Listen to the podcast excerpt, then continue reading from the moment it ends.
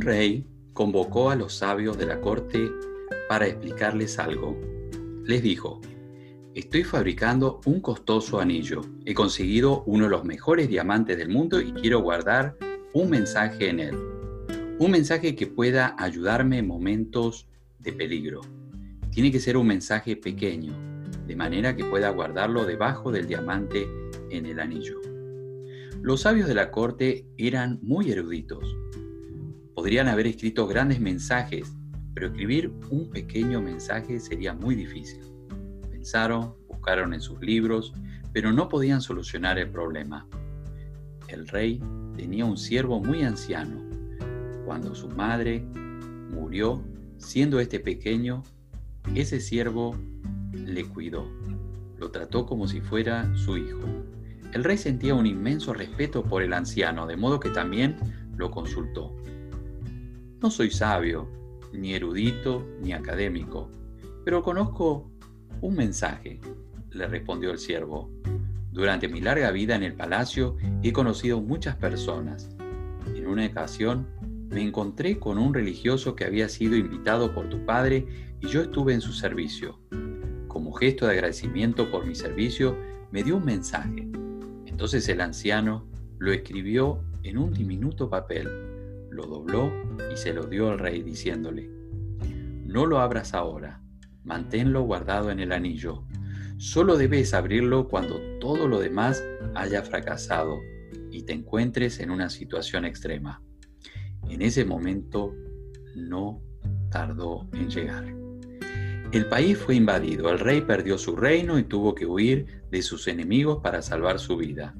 Estaba solo y sus perseguidores eran numerosos. Cuando llegó al final del camino, se dio cuenta de que no había salida.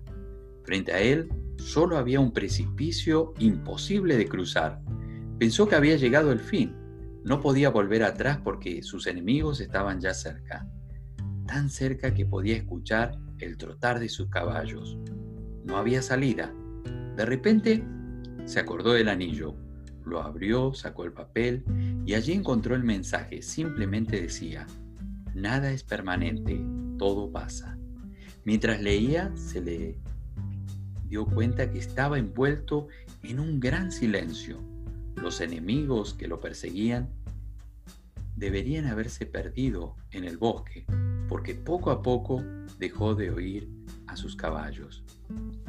El rey se sintió profundamente feliz y agradecido por lo sucedido, dobló el mensaje y volvió a ponerlo en el anillo. Inmediatamente reunió a sus ejércitos y conquistó su reino.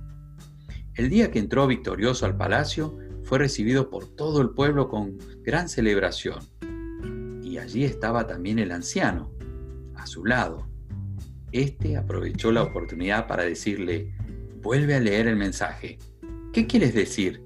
Preguntó el rey. Ahora soy el ganador, la victoria está de mi parte, la celebración, mira cómo la gente está contenta, feliz porque he regresado. Escucha, dijo el anciano, este mensaje también es para momentos como estos. No es solo para cuando estás derrotado, también es para cuando tienes y te sientes victorioso. Es para cuando eres el último, pero también para cuando eres el primero. El rey abrió el anillo y leyó el mensaje. Nada es permanente, todo pasa. Y nuevamente sintió la paz, el mismo silencio en medio de la muchedumbre que celebraba y bailaba. Ya no había más orgullo en él, ni ego, ni arrogancia. Todo había desaparecido. El rey comprendió el mensaje y se convirtió en otra persona. Entonces el anciano le dijo, recuerda que todo pasa, nada es permanente, como el día y la noche. Hay momentos de alegría y momentos de tristeza. Acéptalos como parte de la vida con toda humildad. Acepta como parte de la vida con toda humildad delante de Dios. Permitirá que pasen momentos difíciles de alegría pero recuerda, Él siempre estará contigo. Isaías 41:10 dice, no temas porque yo estoy contigo, no desmayes porque yo soy tu Dios que te esfuerzo, siempre te ayudaré y siempre te sustentaré con la diestra de mi justicia.